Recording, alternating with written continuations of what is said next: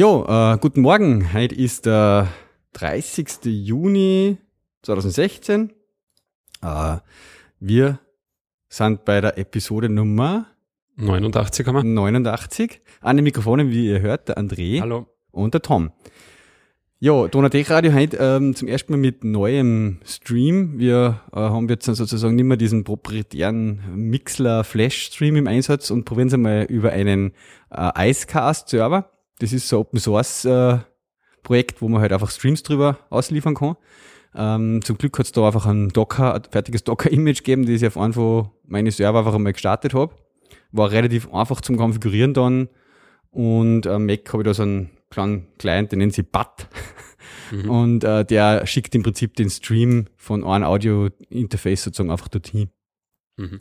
Ähm, ja, dann sind wir jetzt im Prinzip äh, gleich unterwegs wie so die, die deutschen Podcasts, die es auch machen. Nur ein bisschen, ein bisschen weniger Hörer. Wieder ein bisschen weniger Hörer, ja. Äh, Chat sozusagen über ein Slack äh, laufen. Ähm, haben wir auch noch kein Problem. Haben wir auch noch kein Problem von der Größe her, ja. der Stream ist leider Mono, ja, Oskar. Ähm, der, die Aufnahme und das Ganze ist im Prinzip Mono.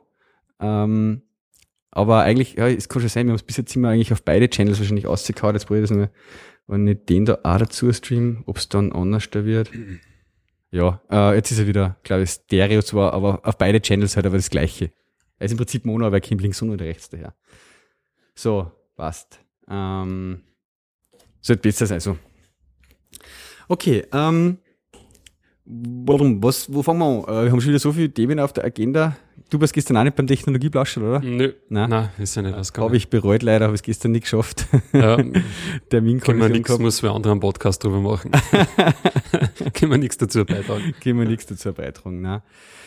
Ähm, ja, du hast schon ewig lange Docker.ts auf der Liste. Ja, obwohl da gibt's eigentlich gar nicht so viel zum sagen. Aber es gibt zu Docker sehr viel zum Sagen. Ah, ja, genau. Weil ja letzte Woche Mhm. DockerCon war. ah, Aha, mal verlinken da. klingt ja sehr begeistert, André. Jetzt kommt der Tom schon wieder mit seinem Thema. Machen wir Docker-Episode. Äh, nein, wir müssen nur ein bisschen über die DockerCon Äh, kurz reden. sind da die Videos quasi auf dieser 2016 DockerCon.com-Seiten, oder? Oder stellen Sie die direkt in YouTube eine? Äh, die, die ganzen Sachen findet man unter blog.docker.com. Ähm, da haben sie jetzt dann sozusagen die Ah. letzten Tage immer wieder halt Posts geschrieben. Erstens mal während der Konferenz die ganzen Announcements haben sie dort da hingeschrieben. Wo waren die überhaupt? War in San Francisco oder? Ja. mhm. Seattle. Nein, ist, was in Seattle? Mhm. Ja, okay. Irgendwo in den USA auf jeden Fall. 2000 DockerCon Ähm, 2016. Nee, es gibt hoffentlich wieder DockerCon EU, die Mhm. im November wieder stattfindet, so wie letztes Jahr. Ich habe schon gefragt gestern im äh, Twitter, aber ich habe noch keine Antwort gekriegt. Mhm. Das war aber so die Konferenz, wo ich heuer gerne mal hinfahren möchte. Mhm. mhm. Ähm, ja. die Woche überhaupt einmal eine Experience gehabt, ich habe mal was getwittert, wo mich, der, wo mich Docker quasi retweetet hat und seitdem kriege ich ständig Notifications für Likes und Retweets, ähm, weil ich einfach diesen Docker-Container für den Nginx-Box einmal so gelobt habe und äh, den haben der gefällt scheinbar auch für andere auch oder für andere haben ihn noch nicht kennt.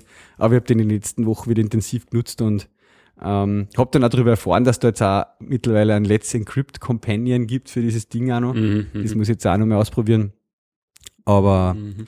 ja, also ich habe wieder sehr viel zu tun gehabt mit Docker in den letzten Tagen. Und gestern habe ich dann endlich Zeit gehabt, mir die Keynote mal anzuschauen. Mhm. Ja.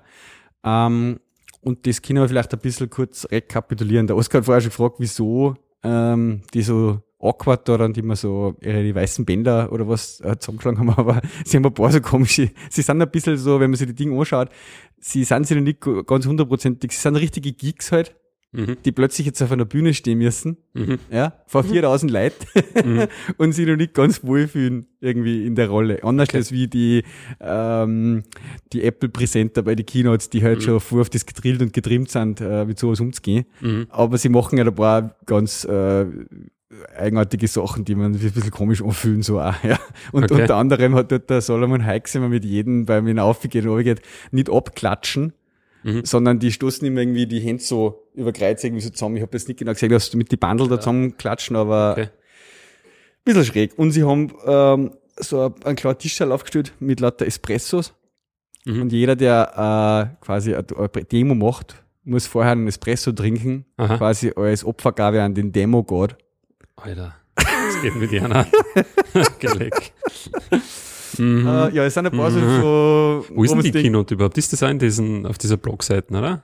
Ich wollte es Äh, gerade verlinken, ich weiß nicht. Ja, also Oder es ist das gibt sowieso auf quasi- YouTube irgendwo? Es gibt auf YouTube natürlich einen, einen Channel äh, Docker, den man YouTube subscriben kann. Ja. Ja. Und äh, es gibt halt für DockerCon-Videos Day 1 und 2 General Sessions. Das ist der Blogpost dort, den äh, hau ich mal eine. Und da gibt's Okay, halt, DockerCon Day One Keynote, ich glaube, das ist genau, die lange. das ist die da, ja. Okay, das Die dauert 1 Stunde 51. Ähm, ich schmeiß das jetzt, ah, du hast die wahrscheinlich wissen, ja. Genau. Ähm, so, äh, dann gehen wir das mal kurz ein bisschen durch, aus, aus meiner Sicht zu hängen geblieben ist. Mhm. Ähm, grundsätzlich habe ich wieder Bestätigung gekriegt und ähm, hat einfach das wieder gezeigt, dass bei Docker halt so ist. Ähm, sie haben ziemlich viel auf der Roadmap, ja, und sie machen das einfach der Reihe nach so Mhm. äh, wie es halt, wie es sich halt ausgeht, äh, aber diese Punkte. Man, man, mir geht es halt oft so, oder es ist in den Anfängen so gewesen, dass dann halt beim Docker irgendwie noch viel Features abgegangen sind. Und sie haben da nicht Murz sozusagen over äh, gepromised oder irgendwelche äh, Murz Beta-Features und so zeitgleich ausgekaut, sondern sie haben immer gesagt, sie machen zuerst das und dann das und dann Mhm. das und dann das und dann das, Mhm. ja. Und nachdem dieses Basis-Toolset und das alles schon recht gut funktioniert, kämen sie jetzt zu den komplexeren, größeren Themen, die halt auch natürlich, wo jeder immer gesagt hat, das brauche ich aber dann auch noch und das brauche ich Ja. aber dann auch noch. Und jetzt sind, sind sie irgendwie an dem Punkt angelangt, äh, und das merkt man immer, sie dann halt wirklich äh, Sachen, die halt sonst irgendwie kompliziert waren und, und, und, ja, weil das Tool halt einfach komplex ist und alles, noch mehr und mehr vereinfachen. Ja, Mhm. aber, in, aber hinter dem Vereinfachen steckt halt ein megamäßiger Aufwand eigentlich und mega viel komplizierte Sachen. Äh, sie haben ja auf der DockerCon jetzt die Betas für äh, Docker for Mac, Docker for Mac und Docker for Windows äh, öffentlich gemacht. Vorher war das also ein Closed Private Aha. Beta. Okay, ist aber immer nur Beta quasi. Ist immer noch Beta, Mhm. aber es kann sich jetzt jeder das overladen und jeder Teilnehmer an der Beta. Wie war das dann nochmal für den Mac? Äh, auf was setzt das dann auf? Ja, du hast dann quasi nicht mehr die VirtualBox Images, oder? Na, du hast im Prinzip einfach einen Installer, du startest die App hoch Ja. ja. und die macht schon noch irgendwas mit natürlich Virtualisierung, die macht dann, Aha. startet den Kernel halt irgendwo hoch, aber nicht mehr in einer VirtualBox, sondern mit irgendeinem eigenen KVM, Hypervisor, bla bla bla Ah, Zeug. okay, ja. Ja. haben wir glaube ich schon mal gehört. Mhm. Ähm, und das ist jetzt halt, wie gesagt, im Public Beta, das kann sich jeder Mhm. installieren. Mhm. Und es steckt natürlich da ziemlich komplexe Sache dahinter, aber sie verstecken, sie wollen halt das so, dass das für einen End-User eigentlich so halt ähm, eine One-Click-Experience ist oder total einfach halt einfach läuft sozusagen. Mhm. Ja. Das, das sind sie jetzt da dabei, dass sie es erreichen. Das ist schon mal eine coole Sache. Mhm. Ähm, und dann äh, das nächste Riesenthema, das sie halt angegriffen haben, ist sozusagen Orchestration. Mhm. Ja, das ist halt auch so ein Punkt, wenn es dann drum gegangen ist, dir zu überlegen, wie mache ich halt dann Swarms und wie, wie nutze ich mehrere Nodes und Clusters und wie verteile ich meine Container über mehrere Maschinen und Load Balancing und bla bla bla. Mhm. Äh, da bist du noch relativ sozusagen auf deine eigens gestrickte Lösung halt angewiesen gewesen bis jetzt. Mhm. So wie im Endeffekt jetzt bei euch mit, mit Nginx und die Tomcat-Instanzen dahinter, oder? genau, zum Beispiel. hast da schon irgendwas bastelt. Habe ich auch schon was mit so einem Go-Programm bastelt und so. Und das ist auch das, was ich jetzt da gerade mal wieder gelobt habe. Das Ding ist echt Mhm. cool, ja. Mhm. Aber es war halt irgendwie so Third-Party, GitHub, Open Source, äh, Hackerei Mhm. halt sozusagen. Ah, ja. Kommt so vom Gefühl her. Mhm. Und auch sonst, wenn du das professionell jetzt im Enterprise-Bereich äh, verwendet hast, dann hat es halt Sachen gegeben wie das Kubernetes von Google und äh, alle möglichen anderen und, und äh, jeder hat sich jetzt so sein Ding irgendwie gestrickt dafür. Mhm. Ja, die halt einfach noch ein paar Sachen dazu gemacht haben, was halt Docker noch nicht China hat. Mhm. Und jetzt äh, bringen sie halt wieder einige dieser Features fix in das Docker-Toolset mit rein. Mhm. Ja? Mhm. Also zum Beispiel, wenn man vorher einen Docker Swarm gemacht hat, das ist jetzt sozusagen ein, eine, ein Docker, der halt aus mehrere Docker Engines bestanden ist, auf verschiedene Hosts, zusammengeschlossen in einen Swarm, Mhm. ja, wo man dann einfach sozusagen hindeployen hat können und sagen hat können, du starten wir jetzt die Container und du hast gar nicht gewusst, auf welche äh, Maschinen, die wirklich dann hochfahren und so, der hat das auch verteilt.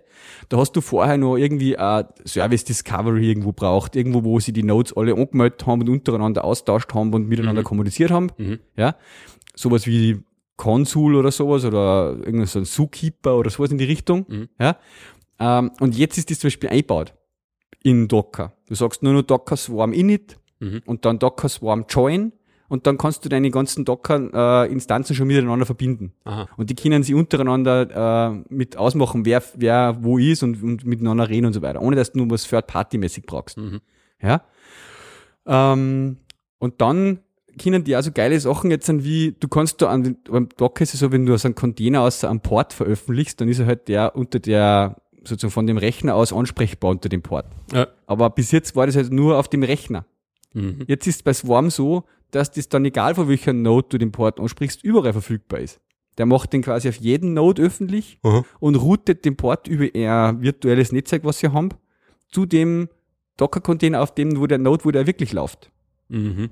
Ja? Mhm. Also sie abstrahieren nochmal komplett diese ganzen, du, du, das ist voll geil, weil vorher, wenn wir irgendwie einen fixen Nginx irgendwo hinstellen müssen auf einen von den Nodes, Ja. ja, und dann dort den Port 80 aufmachen müssen Mhm. und von dem dann im Hintergrund über Docker-Networking das Load Balancing gemacht. Mhm. Jetzt brauchst du den gar nicht mehr, weil jetzt kannst du theoretisch schon drei Tomcat-Instanzen oder zehn Tomcat-Instanzen hochfahren, verteilt über fünf Hetzner-Server. Mhm. Ja? Und wenn du dann die IP sozusagen eines dieser Nodes ansprichst, eines dieser Hetzner-Servers, auf Port Mhm. 8080, Mhm. kommt auf jeden Fall vor dem Tomcat was zurück, egal wo die zehn Tomcat-Instanzen laufen. Mhm. Ja? Weil er auf alle Nodes, auf jeden laufen dann zwei zum Beispiel. Ja? Mhm. Und der verteilt das dann schon über den Port 8080 auf alle diese Okay. Hetzner-Instanzen. Okay, zum Beispiel. okay. Mhm. Ja? Ja, brauchst aber gerade bei diesen Tomcat-Geschichten dann von der, von der Session-Distribution das her ist wieder anders Thema. Natürlich ah, wegen der Redis hinten oder was weiß ich, ja. ah, Aber egal, jetzt sagen wir, keine Ahnung, was dann Nginx oder nur eine Apache laufen. mhm. Ja, genau, da ist leicht irgend so Zustand. Kein, also ist irgendwas stateless. Mhm. Sie, sie haben in einem Beispiel da haben so stateless Geschichten. Mhm. Aber sie, sie, na gut, sie deployen auch da Datenbanken mit und so Zeug halt, ja. Mhm. Aber angenommen, mal- reden wir von stateless halt. Ah, ja. Du kannst den einfach in diesem Schwarm von, sagen wir mal, fünf Nodes, kannst da sagen, start mal bitte 20 Container dieser Art, Mhm. gib den Port 80 frei Mhm. oder 190, Mhm. wurscht wird. Und dann kannst du einen dieser Nodes ansprechen auf Port 80 und da kommst du auf jeden Fall zu einer dieser Instanz. Und wenn du refresh den Browser, kommst du zu einer anderen. Mhm. Also Load Balancing ist alles schon drinnen. Mhm. Okay. Und dann tötest du von die, fast einfach den Hetzner Server nieder, wo sieben von die zehn Instanzen drauf waren Mhm. und trotzdem fordert die sieben wieder woanders hoch. Mhm. Okay. Ja, auf einen anderen, wo halt noch frei ist. Also er kümmert sich um das komplett alles. Ja. Äh, und da haben sie jetzt auch Sachen eingebaut. Sie haben jetzt was eigens genannt, einen eigenen Begriff, nämlich Service. Wir haben es vorher nicht gehabt. Vorher hast du Container gehabt und Images. Ja. Und jetzt kannst du wirklich auch Services deployen. Mhm. Und unter dem Namen Service kannst du dann eben so Sachen machen wie eben äh, scale mal die Service auf fünf Instanzen zum Beispiel. Ja? Und dann hast du dahinter, äh, äh, fordert entsprechend die Docker-Container halt auf die verschiedenen Nodes hoch. Oder du kannst da Sachen machen wie Update. Du kannst gewisse zur Laufzeit Änderungen machen an diese ganzen Dinge. Du kannst Portfreigaben machen. Und du kannst auch wirklich Updates von deiner Anwendung fahren damit, was auch geil ist, was ich mir jetzt selber sozusagen bastelt habe. Du kannst das Zero Downtime Deployment machen, indem du jetzt sagst, so, jetzt ein Update mal das Service mit dem Namen äh, Tomcat-Anwendung ja, Mhm. und nimm jetzt nicht mehr das, das Image Tomcat-Anwendung Doppelpunkt 1, sondern das Image Tomcat-Anwendung Doppelpunkt 2. Und dann tut er da auf alle Instanzen, wo das gerade läuft, die neue Version deployen. Mhm. Ja? Okay. Aber er fährt halt nicht alle auf einmal nieder und alle auf einmal hoch, sondern du kannst da Rolling einstellen. Du kannst sagen, immer zwei auf einmal im 1 Minuten Abstand. Ja? Mhm. Das kannst du alles als Parameter mitgeben. Und er fährt dann die der Reihe nach nieder, fährt die wieder hoch. Ähm, und ja, während das da Rolling macht, kannst du noch prüfen, die Neichen funktionieren eh sowieso und du kannst das wieder abbrechen und zurückrollen und lauter so Geschichten. Ja. Ja. Ah, cool. Also das baut schon, schon langsam alles in das ganze Ding halt ein. Das ist schon gewaltig. Also immer wieder bin ich total über, also ja, begeistert eigentlich, dass dann, jetzt kommt, denkt man sich, boah, gelegt, das kann schon so viel, aber es kommt immer noch mehr und mehr halt Mhm. einfach dann dazu. Auf dem ganzen äh, stable Basis-Toolset, was wir schon haben. Was, was zahlst du immer für einen Technologiestack dann quasi her in diese, in diese Demos? Eh mit Engine X oder wie? Oder? Ähm, sie haben natürlich einen extremen, wie soll ich sagen, sie übertreiben es ein bisschen in der, in der Menge der verschiedenen Technologien, die es da haben. Sie haben auch so eine klassische Beispielanwendung, das ist eine Voting-App. Mhm. Da kann man quasi entweder für Cats oder Dogs voten Mhm. äh, und im Hintergrund sieht man das Ergebnis der Vote. Ja? Und das besteht aus fünf Container. Mhm. Ja, da haben sie immer, im Hinten haben sie eigentlich, äh, das ist richtig so jetzt, sind, sie haben äh, eine Node-Anwendung auf jeden Fall, die die Results irgendwie anzeigt. Die liest die aus einem Postgres-Server aus.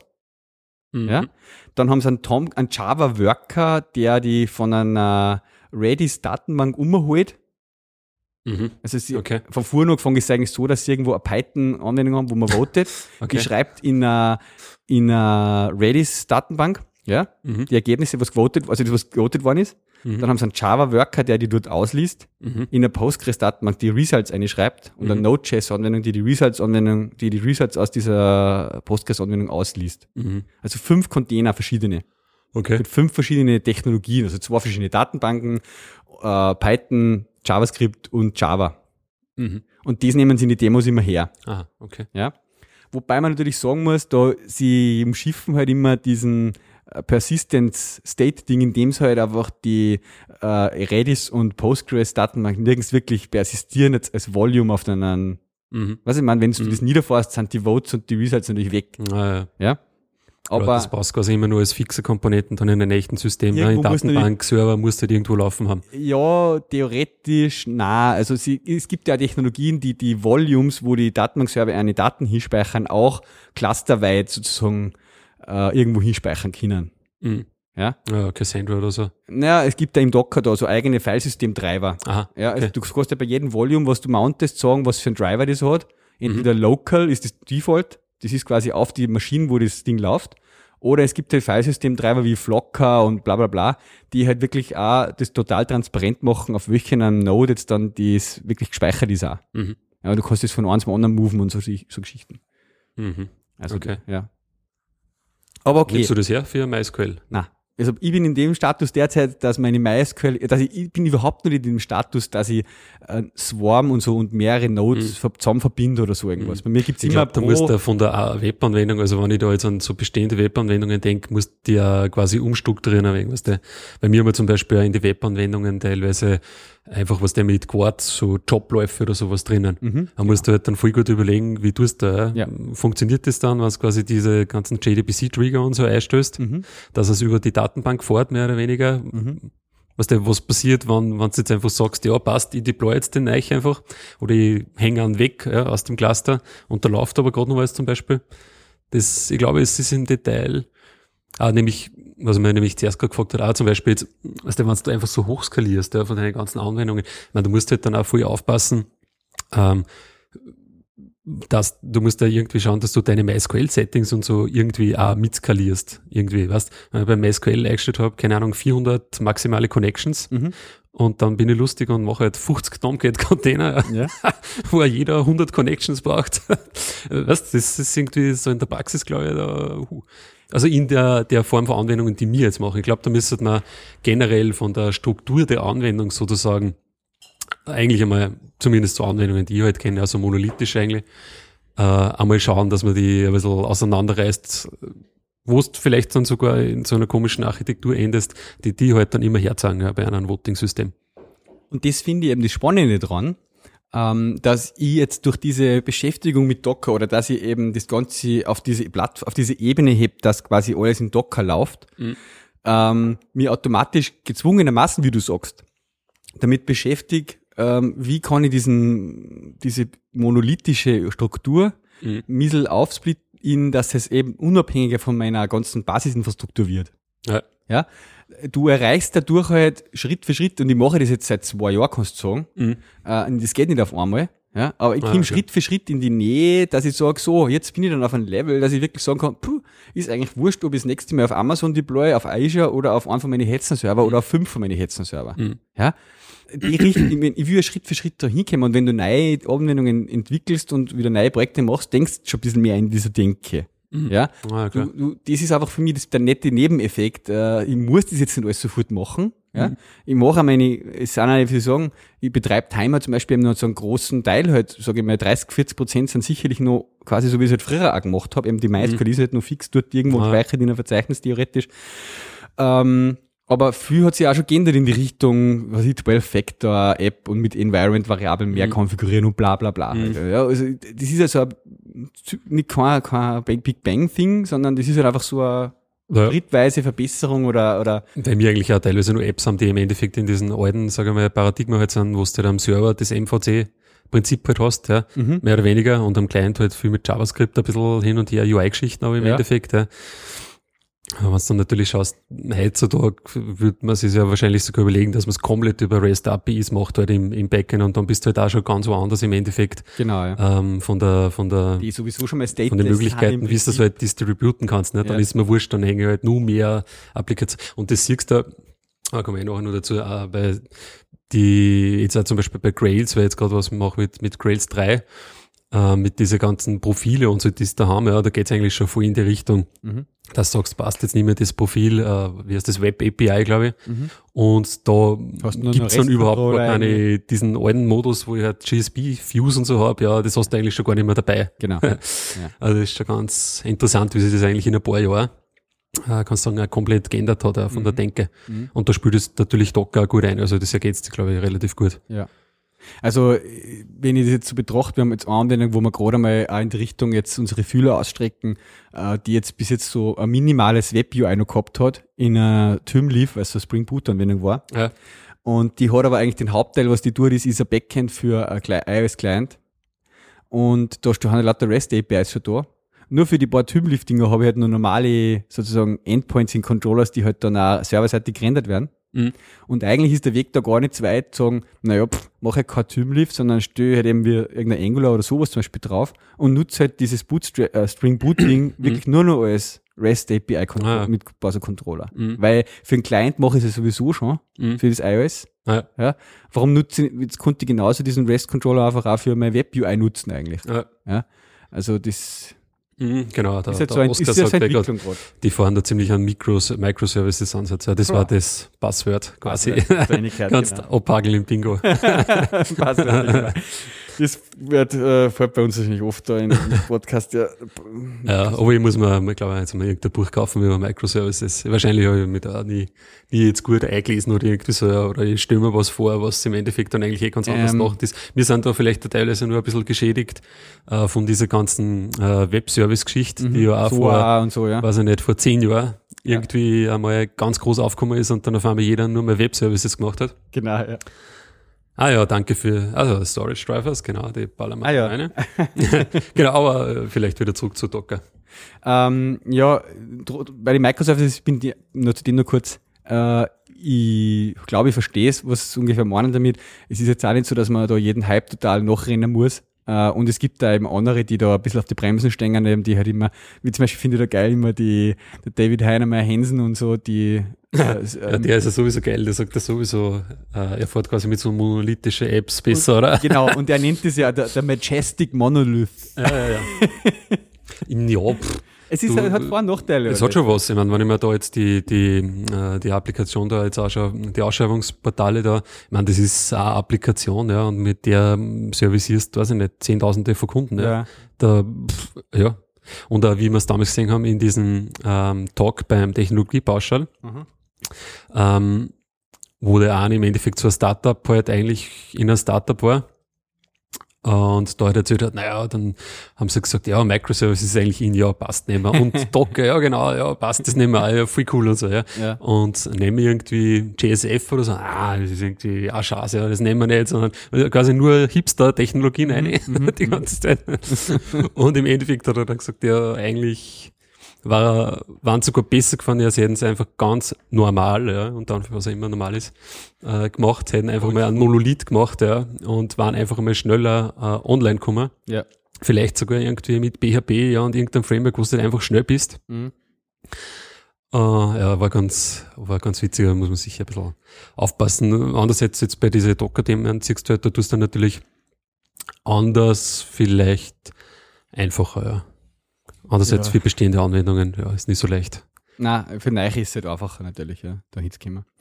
Ja, ähm, also das war dieser Service-Command, den finde ich recht spannend, weil er im Prinzip auch das jetzt dann auch wieder ablöst, was ich immer bis jetzt so selber bastelt habe zum Zero Downtime Deployment halt, dass halt, ich habe jetzt einmal halt dann Web-Teile von meinem Docker Compose aufgescaled und dann die alten Container gekillt und dann wieder aufgescaled und all so Geschichten, das kannst du jetzt alles mit dem Service-Befehl machen. Und du kannst halt äh, wirklich auch dynamisch zur Laufzeit ähm, Konfigurationsänderungen an die ganzen Container machen. Das finde ich cool. Und dann haben sie noch was Interessantes zum Schluss gesagt, was mir noch hängen geblieben ist, ist eben das Distributed Application Bundle.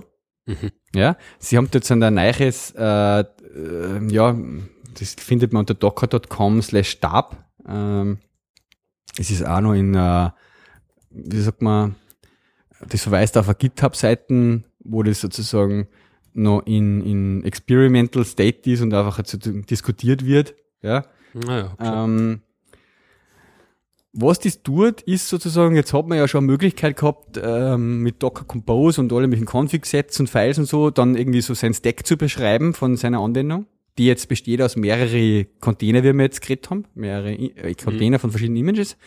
Und dieses ähm, Bundle, dieses DAB, Distributed Application Bundle, äh, bundelt dieses Docker Compose und diese ganzen Zusatz-Config-Files und alles dann in ein Bundle-File, in ein eigenes Format. Mhm. Ja, und das kann man so einfach sagen dann da Docker Deploy. Mhm. Ja, das, das gibt man dann einfach beim Docker Deploy Command mit, das File.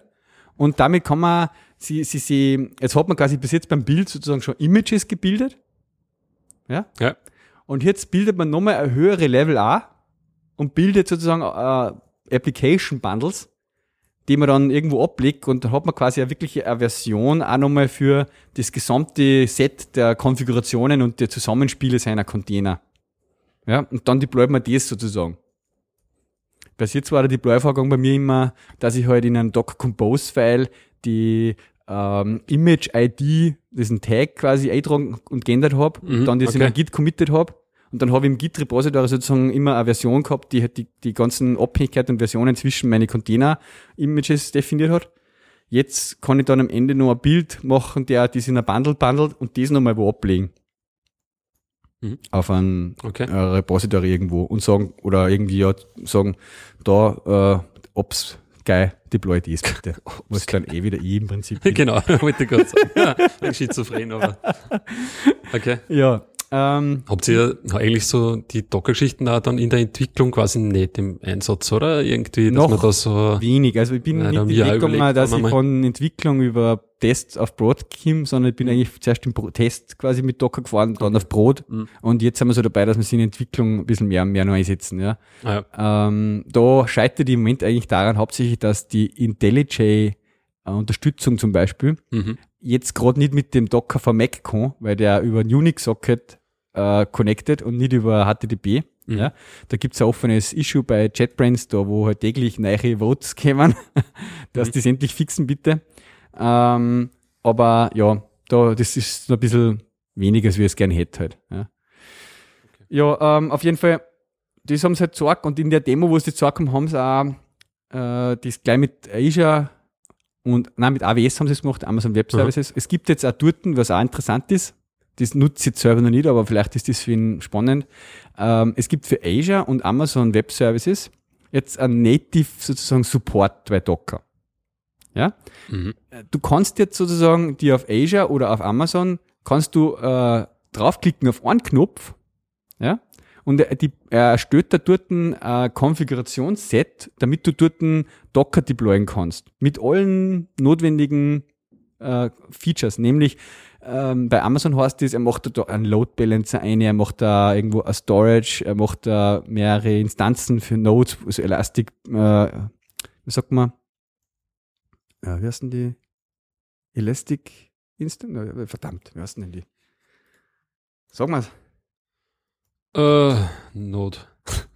was ist die normale Instanz bei Amazon? Stammt voll, ist mir voll das Wort entfallen. Die normale Instanz. Ja, wenn du jetzt, äh, äh, wo du halt einfach einen Server deployst, äh, äh, EC2-Instanz. Ah, Ja. das meinst du, okay. EC2. Also er legt der EC2-Instanzen an, er legt Mhm. der S3-Storage-Systeme an, er legt der Load Balancer an, er legt der DNS-Konfigurationen an. Alles das, aus die, was der bei Amazon Website, das hast ja 57 verschiedene Komponenten, die du brauchst. Ja, Ja. musst du ja mal ein bisschen damit auseinandersetzen, ja, wenn Genau. du so ein Server-Image aufsetzt. Ja. Eben. Und jetzt, das Ding ist aber so, Aha. das legt dir das alles an und du kannst über die Command-Line von Docker, ja, Mhm. dann zum Beispiel sagen, okay, publish mal den Port Mhm. und der legt er dann in der Security-Config vom Amazon und im Load Balancer und in diese ganzen Dinge die Ports an, in der Firewall und überall. Ah, cool. Ja? Mhm. Du musst dann nicht in die Webkonsole nur gehen und dann den Port 80 auf die und die Ding durchleiten, sondern der, der macht dir das quasi, konfiguriert dir das alles über die Amazon Web Service API Okay, ja, aus der Command-Line von Docker.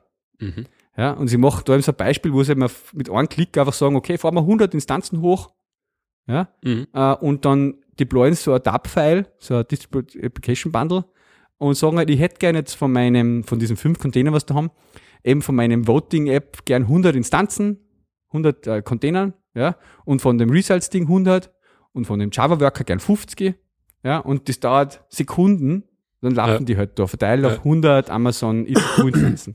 Mhm. Ja. Und dann sagt er, gut, die äh, Voting-Hing hätte ich gern unter Bord 80 erreichbar und die Mhm. Results gern unter Bord 80, 80 Mhm. und dann zack, zack, konfiguriert er das bei Amazon und äh, schon hast Load Balancing über 100 Container mit Port 80 und mit 100 Container Port 80, 80 und bei dem ansprichst Deo und beim ansprichst Deo, alles fix fertig in Amazon konfiguriert. Cool. Nicht Schaut, schlecht. schaut ziemlich geil aus, ja. Ähm, ja. Hm. Kostet dann ein bisschen was. Wenn du 100 so konstant. Also macht er wirklich EC2. äh, Instance, also wirklich 100 Da Instanzen. fahren 100 dann. EC2-Instanzen, Micro, was auch immer, Large oder was da einstößt, hoch. Okay. Ja, Amazon an sich, die haben auch Support für, für Docker-Container, gell? Hast du das schon mal Ja, ja, es gibt- da gibt's genau. ja auch so ein Instrumentation-Tool und so Ja. haben wir die, also ja, so Amazon UI halt.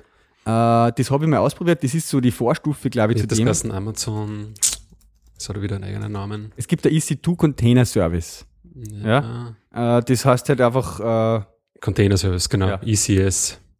ECS, ja. ECS, stimmt. Amazon ECS, genau. EC2 Container Service Ja. quasi. Mhm. Äh, und wenn du da so was machst, da kannst du dem auch quasi so Dinge anlegen, ja.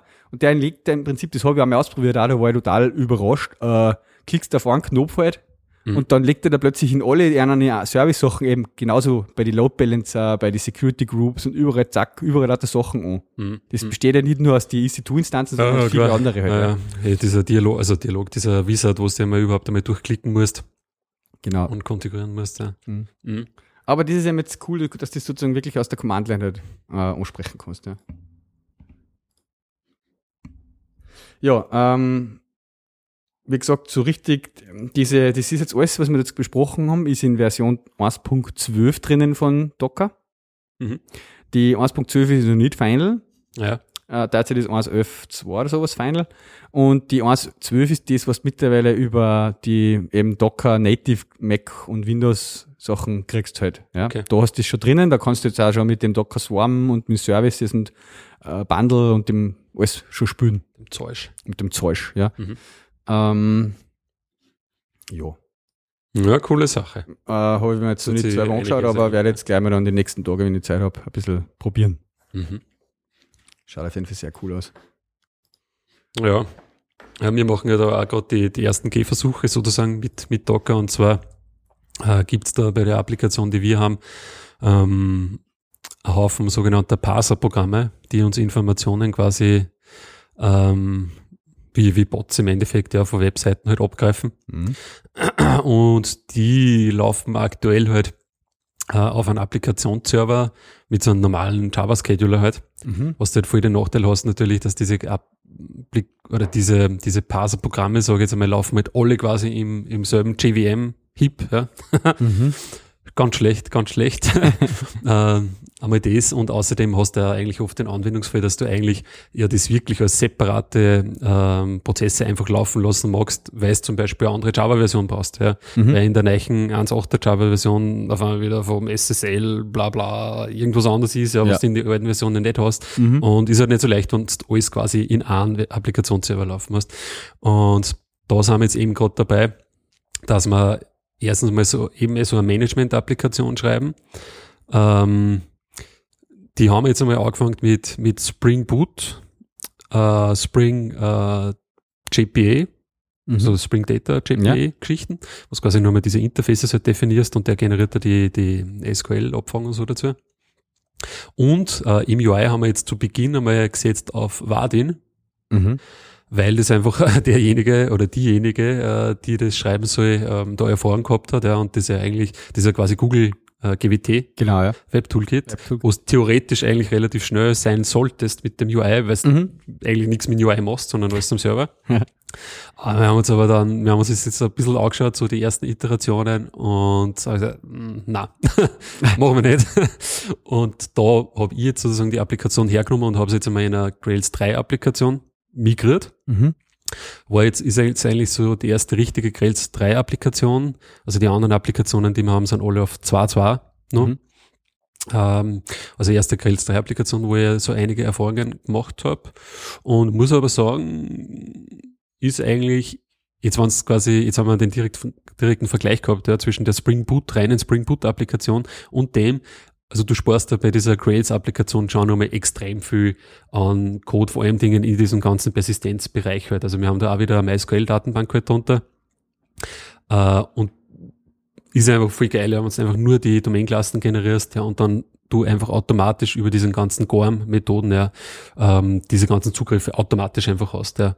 Weil das eigentlich auch bei dem Spring Data nur ein Punkt ist, du musst halt auch wieder überlegen, okay, welche Abfragen brauche ich da jetzt, ja, mhm. schreibe die ins Interface eine, bla bla bla, ja. Mhm. Mm, ist irgendwie, ja, weiß ich nicht, dann hast du einen Haufen so Interfaces, so Repository-Interfaces, genau, ja. wo du da einen Haufen Methoden drinnen hast, ja.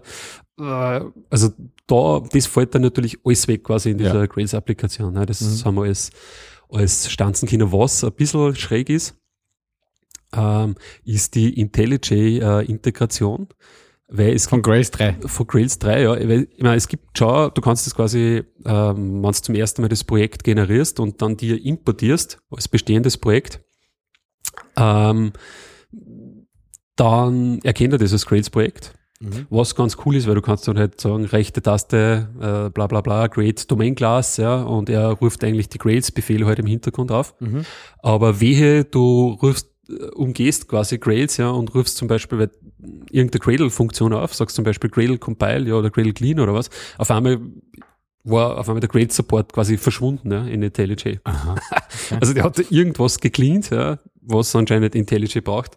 Ganz schräge Zustände habe ich da teilweise. Mhm. Ja. Also so hundertprozentig rund. Ich meine, ist eigentlich eh wurscht. Ja. Man kann ja. sagen, man kann ja auf der Kommando-Line ja auch die ganzen Klassen und so generieren. Ja, geht eh, ja. Aber irgendwie ein bisschen schräg, mhm. dass auf einmal dann quasi zu einer normalen Gradle-Applikation mutiert ist, das Ganze. Ja. Also da, das ist nicht so hundertprozentig Ding. Aber was ich mir aufgesetzt habe, ist auch das äh, neue Spring Security sozusagen bin auch da wieder mal durch die ganze Doku durchgegangen, da hat sich eigentlich auch einiges geändert mit den neuen Spring Security Versionen. Mhm. Ja. Äh, auch ist er viel restriktiver quasi einmal. Äh, standardmäßig nehmen auch Bcrypt her und so weiter, bla bla bla. Mhm. Ja, also das hat eigentlich alles quasi so wie früher, ja, Anführungszeichen, super, super funktioniert.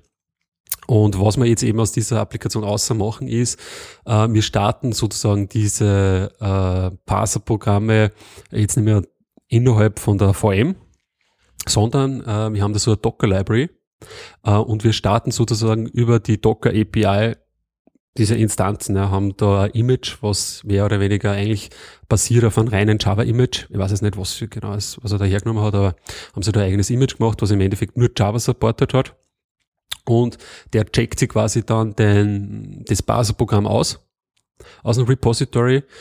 Äh, na, eigentlich auschecken, du, das ist mh, doch eigentlich schon, ja. Checkt es eigentlich aus, bildet das halt und führt das im Endeffekt aus. Mhm. Ja.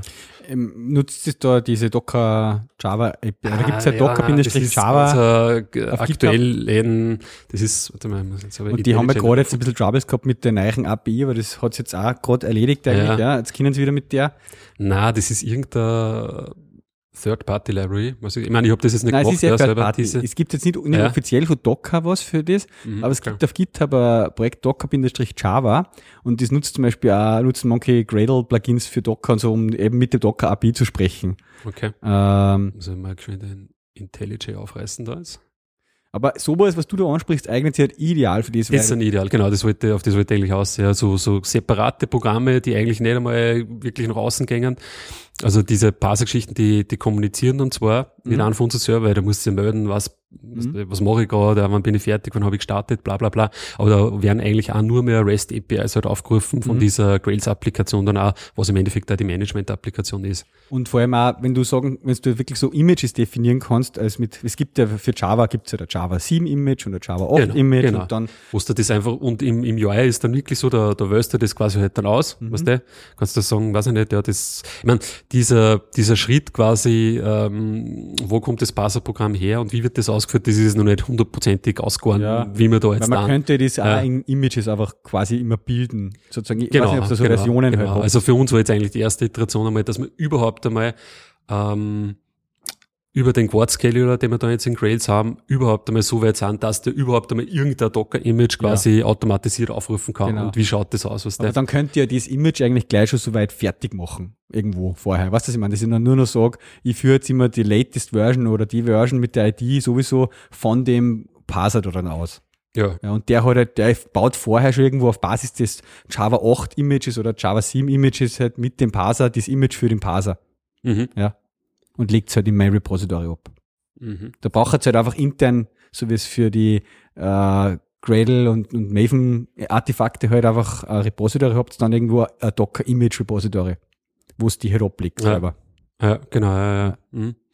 Ja, das, das ist noch nicht ganz ausgegangen, ja, diese, diese Schritte auch von der, vom Bilden her und, so. und wir müssten ja quasi die Entwickler, also wir haben da eigene Programmierer, die diese Buzzer-Programme machen, das machen jetzt nicht wir. Ein bisschen externe sozusagen. Äh, ein bisschen halt, weiter im Osten, weil das eigentlich ja sehr, ja, ja, wurscht.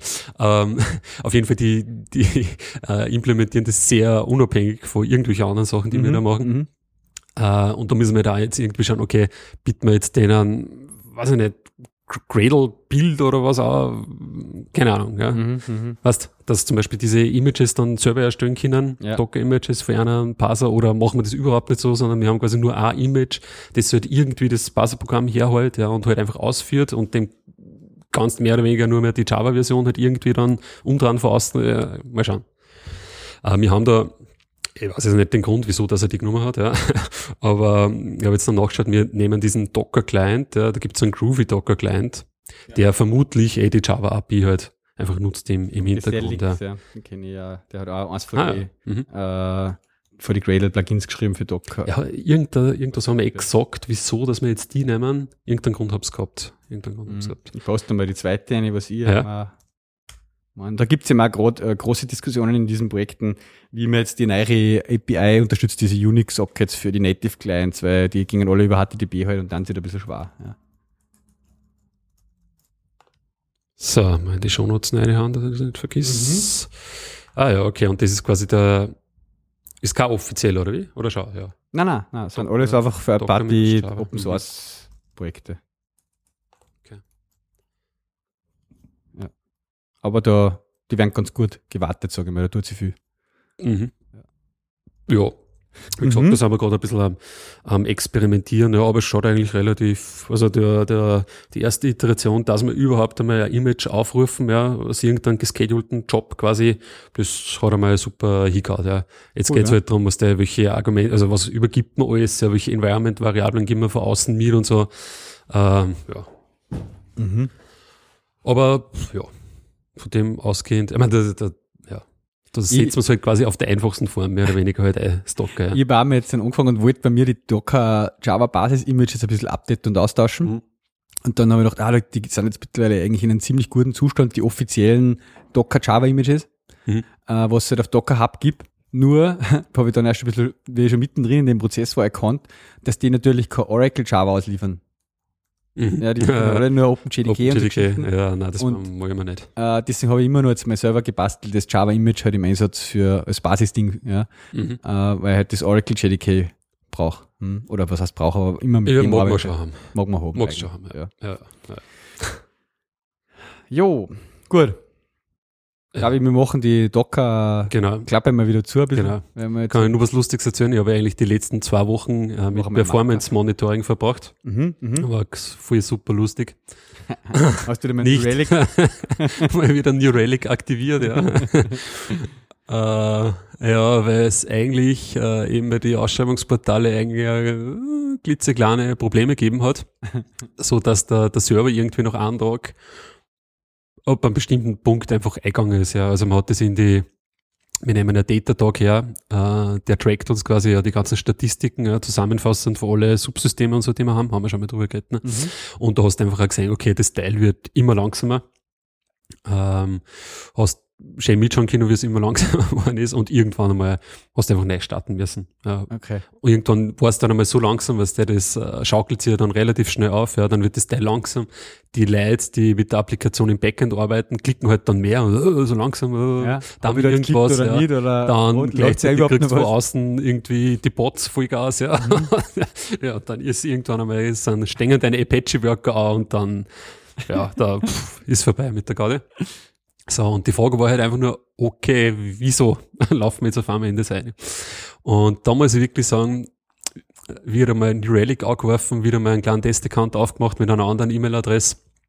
Ähm, da hat uns wirklich diesmal New Relic sehr geholfen, ja, weil man da einfach bestimmte äh, Punkte gesehen hat, so, ah, okay, der Code braucht jetzt also 40% der Zeit vom ganzen Request. Also, oh, nicht gut.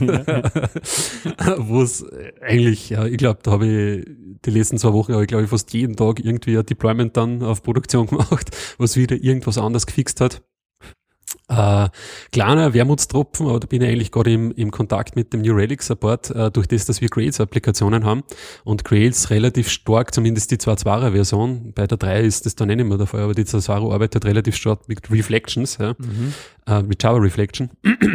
Wenn du da einen Controller aufrufst, dann geht er halt jetzt nicht mehr oder weniger geradlinig direkt auf den Controller hin, ja, sondern tut halt irgendwie über Java Reflection dann äh, Klasse laden, Objekt instanzieren, irgendwie, irgendwie komisch, ja. Nicht der normale Spring-Weg jetzt oder so. Ja. Ja. Nicht der normale Spring-MVC-Weg. Und da hast du einfach den Nachteil im New Relic, dass da quasi dieser, der Stack Trace äh, dir verloren geht. Ja. Du siehst sozusagen ähm, beim bei einer URI, da gibt's ja diese Transactions, heißt es, in New Relic, Ja. wo er da eigentlich genau aufschlüsselt, ja, zu welchem Controller geht der Request, was tut, was wird im Controller gemacht. Und genau diese Info hast eigentlich nur mehr äh, sehr abstrakt. Ne? Also du siehst zum Beispiel dann beim Controller, aha, okay, der hat so einen Interceptor, der ist vorgeschaltet und der braucht relativ viel Zeit.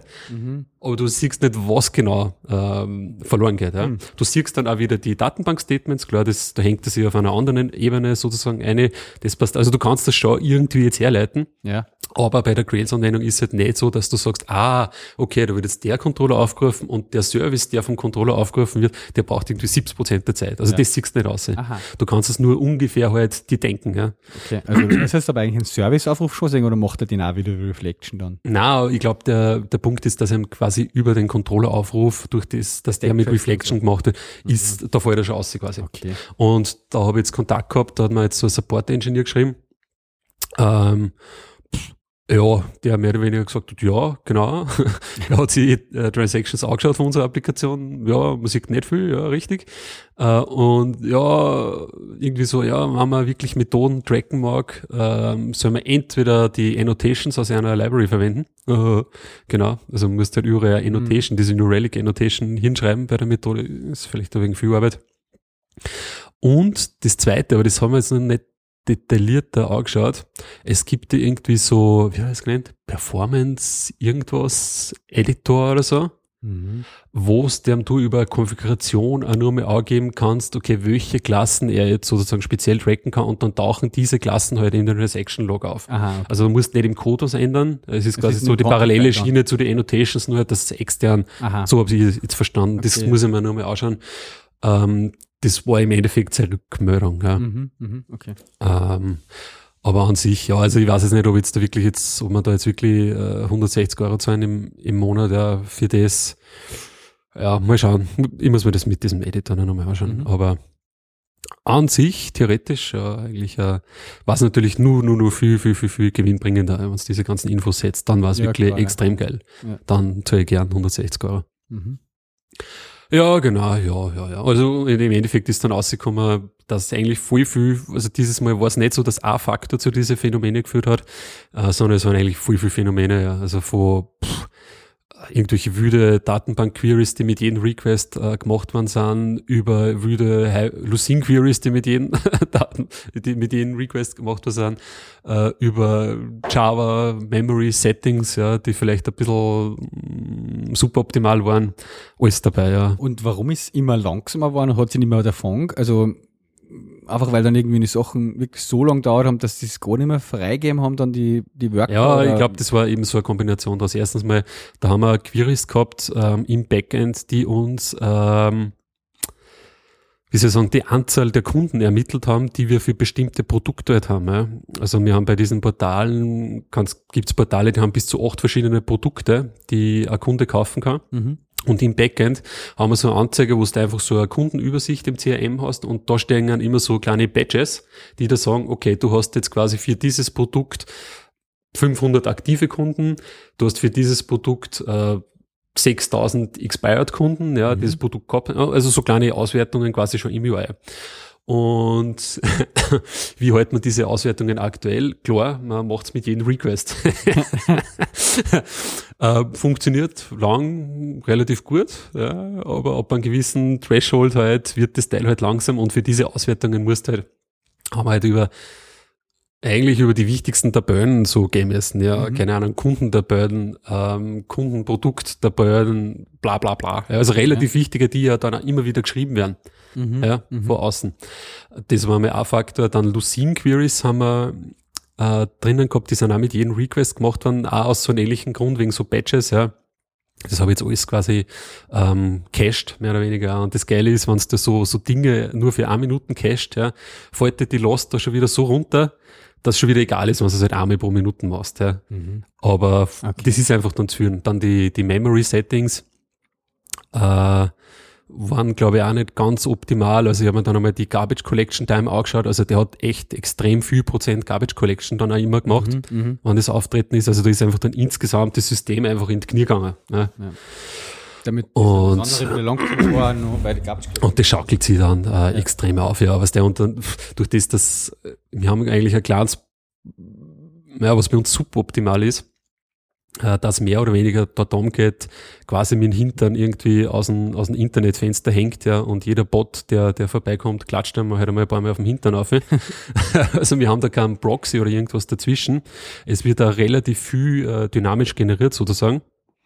Äh, und da hast du, da kannst du dann auch nur mehr dann so Phänomene haben, dass Ehrlich habe ich gehabt, irgend so ein, so ein Social Media Tool, ja, äh, hat uns mehr oder weniger, hat ein paar Portale von uns gleichzeitig gescrapt und der hat halt fünf Seiten äh, pro Sekunde pro Portal halt aufgerufen, ja, in der mhm. Sekunde. Mhm, okay. Äh, ja. ja. was natürlich das bei statischen Seiten sagst, ja, gespielt nicht einmal. Mhm ähm, Tomcat und so und ja, siehst du schon einen kleinen Ausschlag. ähm, aber ja, das, das, ist der kleine Nachteil, Case, weil sie den wir haben. nach außen Webseiten hab's mit Content sozusagen auch genau, die ich mein, Parser wir haben viel, und eh so. viel Caching, ja, ja, aber eher auf Ebene von EH-Cache. Mhm. Und normalerweise, wir sind eh gerade dabei, dass wir da schauen, aber ich meine, wir müssen da eh in die Richtung gehen, dass wir zum Beispiel irgendeinen Squid oder so davor hängen. Oder ein Varnish. Varnish, ja, irgendein Reverse Proxy halt, der da zumindest was für die unauthentifizierten ähm, Seitenaufrufe. Weil wenn ein Kunde eingeloggt ist, schaut es ja. schon wieder ganz anders ja. aus. Also du hast ja schon wieder viel schwerer mit dem Caching, aber äh, so die ganzen Bot-Aufrufe und so, mhm. der, dass der, der die einfach beinhart in den Cache reinhaut mhm. und so ausliefert. Ja. ja. Da muss man irgendwas in die Richtung machen. Und ich glaube, wenn man das wirklich mal dann durchzieht, ähm, wird man es extrem merken von der Last. Ja. Mhm.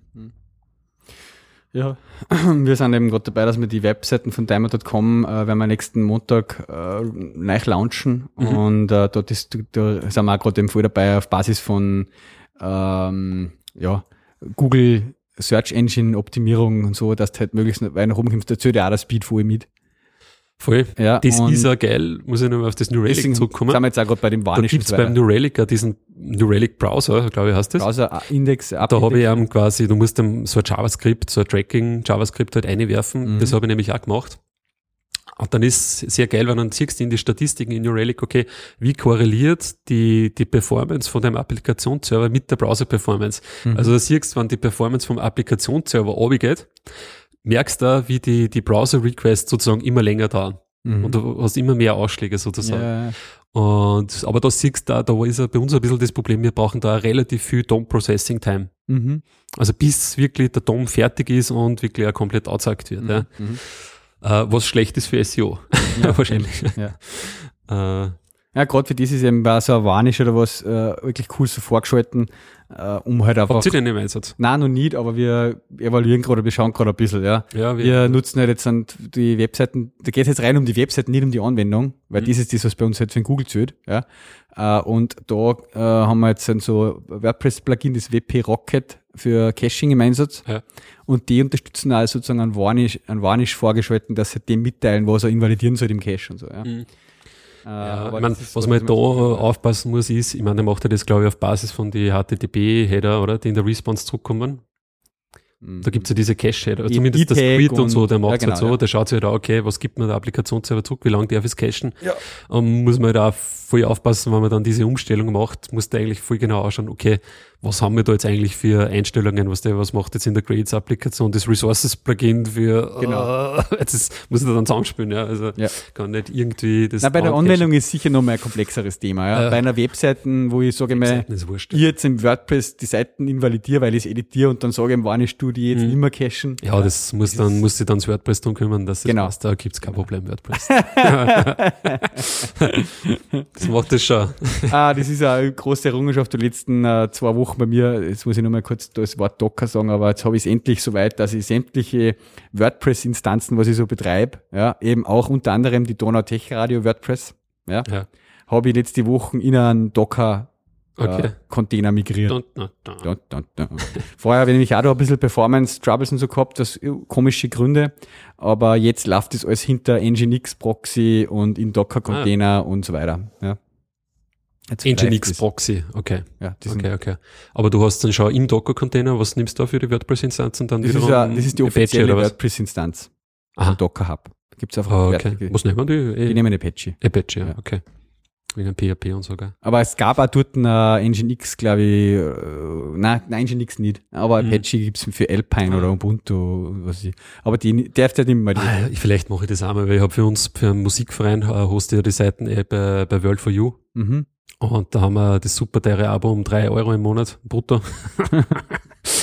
äh, kommt schon mal vor, dass es ein wenig langsamer ist, gell? Ja, Und ja. da haben wir gedacht, das war eigentlich voll geil, ja. Da klicke ich mal auf Digital Ocean irgendwie so, weiß ich nicht, da reicht da die, die kleinste Instanz, ne? Da zahlst Ja, du, glaube ich, 10 10 Dollar. 10 Dollar oder so, Mhm. wurscht. Und äh, setzen wir das einmal mit Docker auf. Ich kriege mal wieder, ja, macht Wobei es auf Digital Ocean, was ich auch nicht schlecht finde, da gibt's eine fertige schon, gell? WordPress-Setup-Ding Ja, auch. Die ist ja, auch nicht ja. lob. Mhm. Reicht für sowas auch, ja. Aber wir sollten immer mal anschauen, okay, wie ich die Migration mache. Also, was da, mal schauen.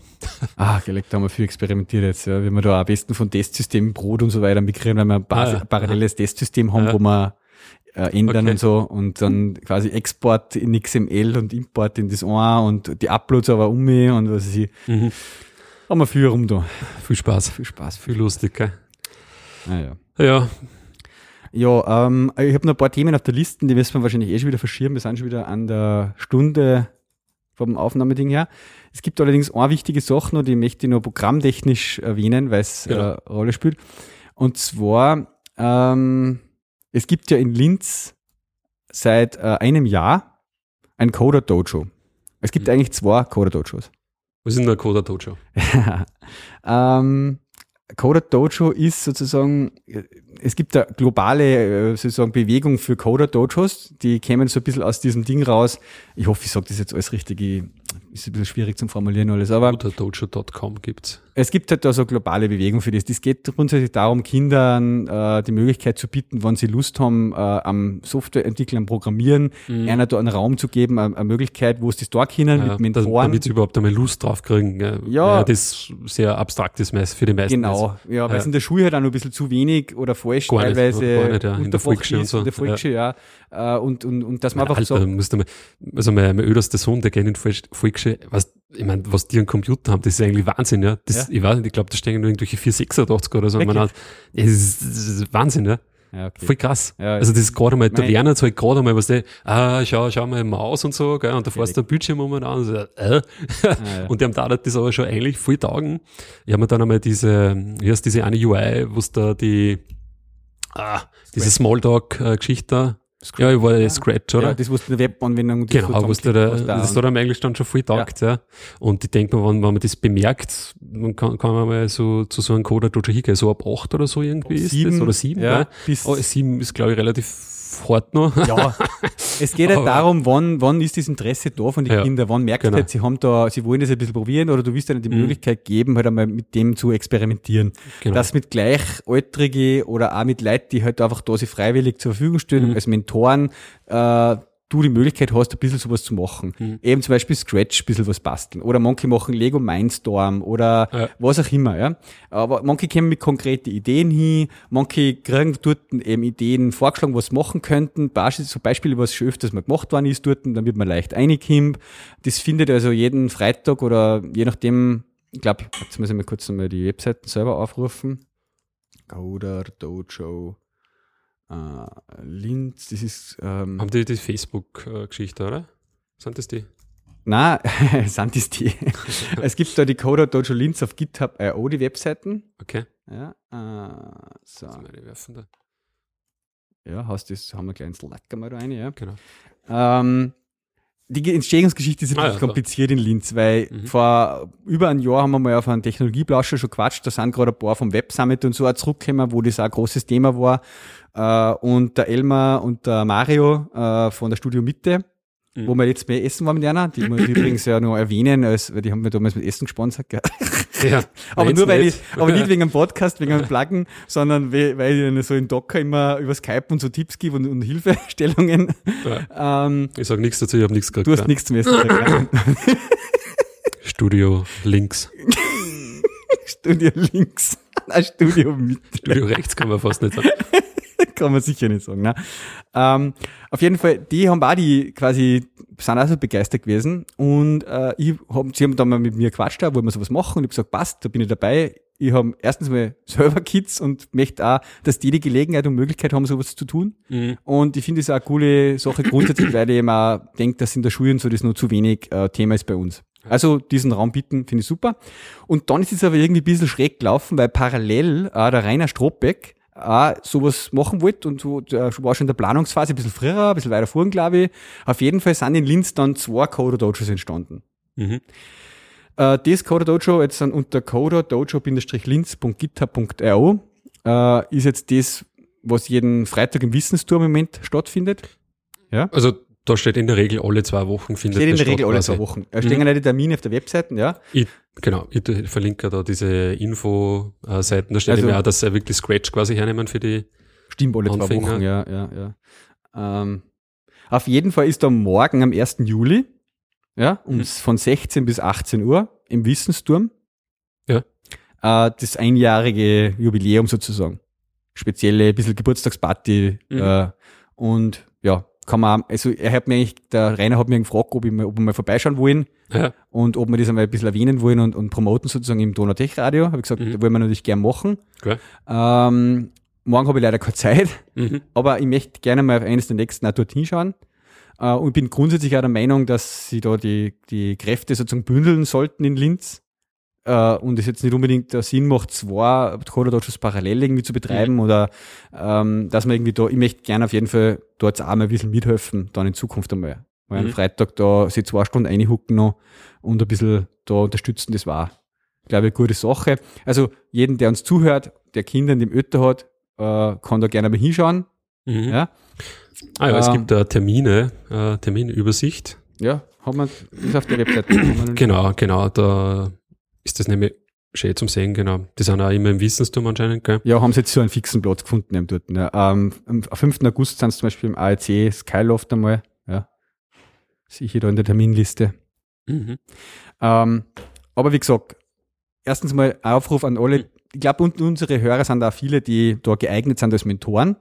Mhm. Ja. Und auch sicherlich einige, die da gerne mal mit ihren Kids hinschauen könnten. Ja. Das ist auf jeden Fall eine gute Sache und ja, wenn ich das nächste Mal, wenn wir, weiß nicht, vielleicht, wenn du Zeit hast, vielleicht reden wir uns mal zusammen oder es geht auch Genau. uns einmal hin. Auf jeden Fall, Ja. wenn wir dann einmal dort sind oder gewesen sind, werden wir dann auch noch ein bisschen detaillierter darüber berichten, wie sich das so abspielt. Aber Mhm.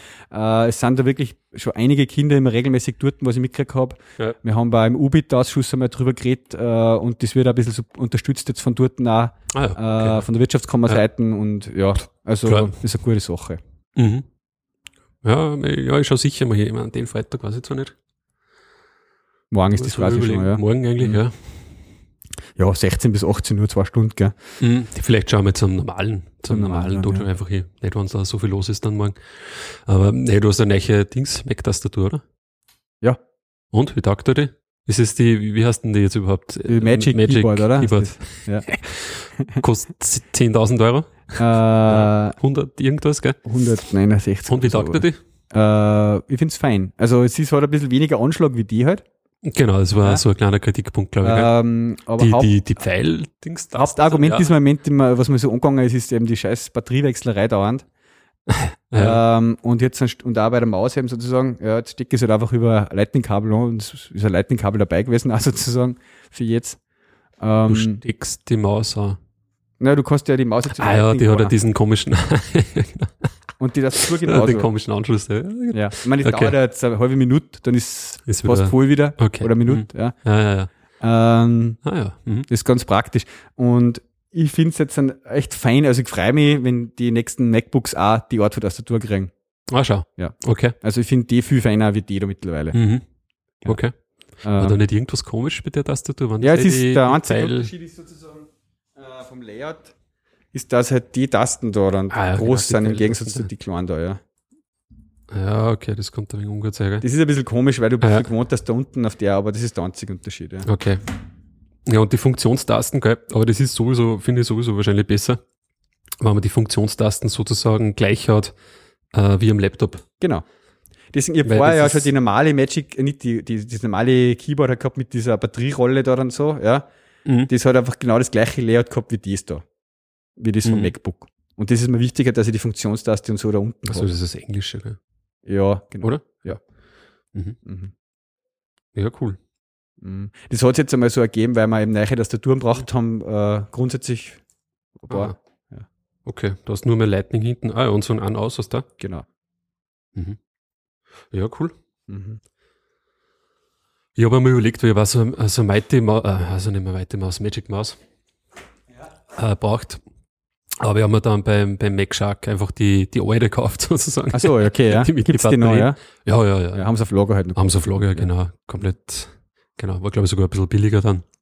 Ja, es ist so, die kostet, glaube ich, 69 Mhm. und die kostet 89 Mhm. oder 79, 89. Wieso, ja. Aber auf der anderen Seite ist halt dafür ein Lightning-Kabel dabei äh, um 19 Euro. genau. also kostet Ja. gleich viel. Die Lightning-Kabel sind ja teuer, ja. Ja. Ja, na, passt. Naja.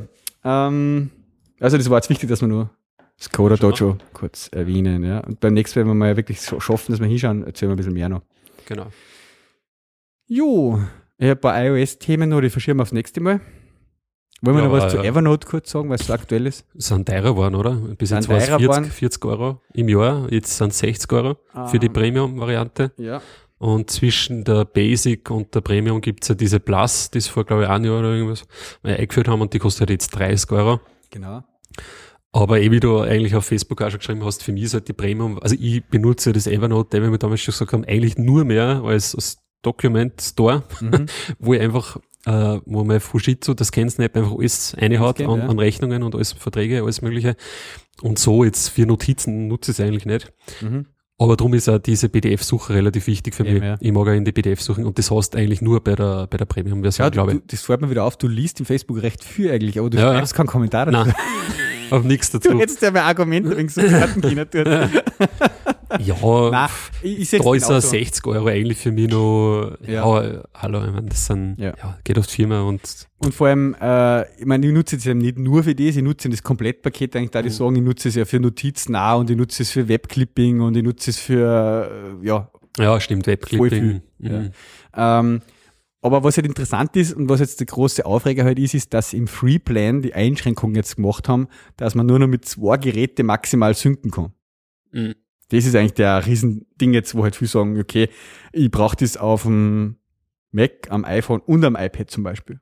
Oder Mhm. ich habe noch einen anderen Also Computer. da zählt der Mac quasi dazu zu Scheinbar, ich weiß es nicht. Oder? Ja, aber ich weiß nicht, warum das sonst die Einschränkung von zwei so ein Problem war. Mhm. Ja.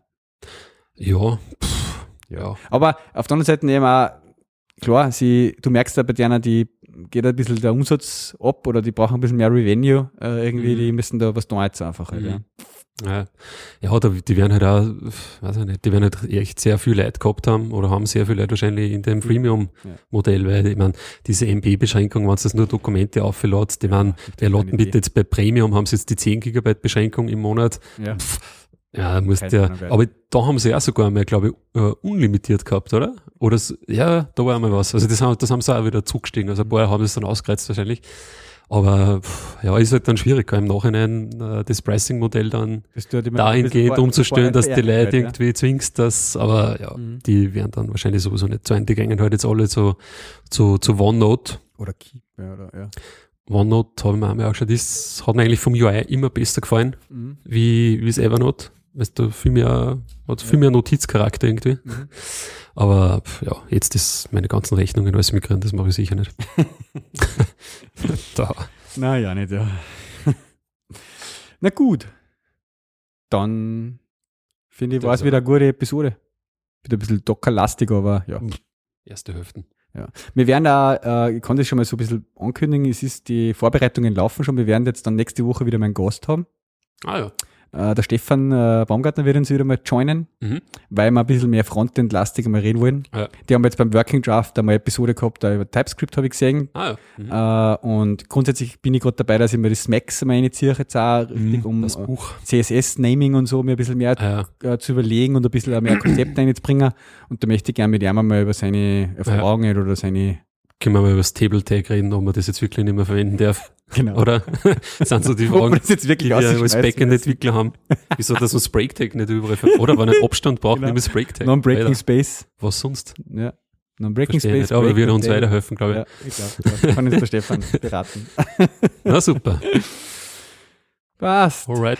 Äh, dann wünsche ich einen schönen Arbeitstag. Ja. Danke, ja, ebenfalls. Ciao. Ciao.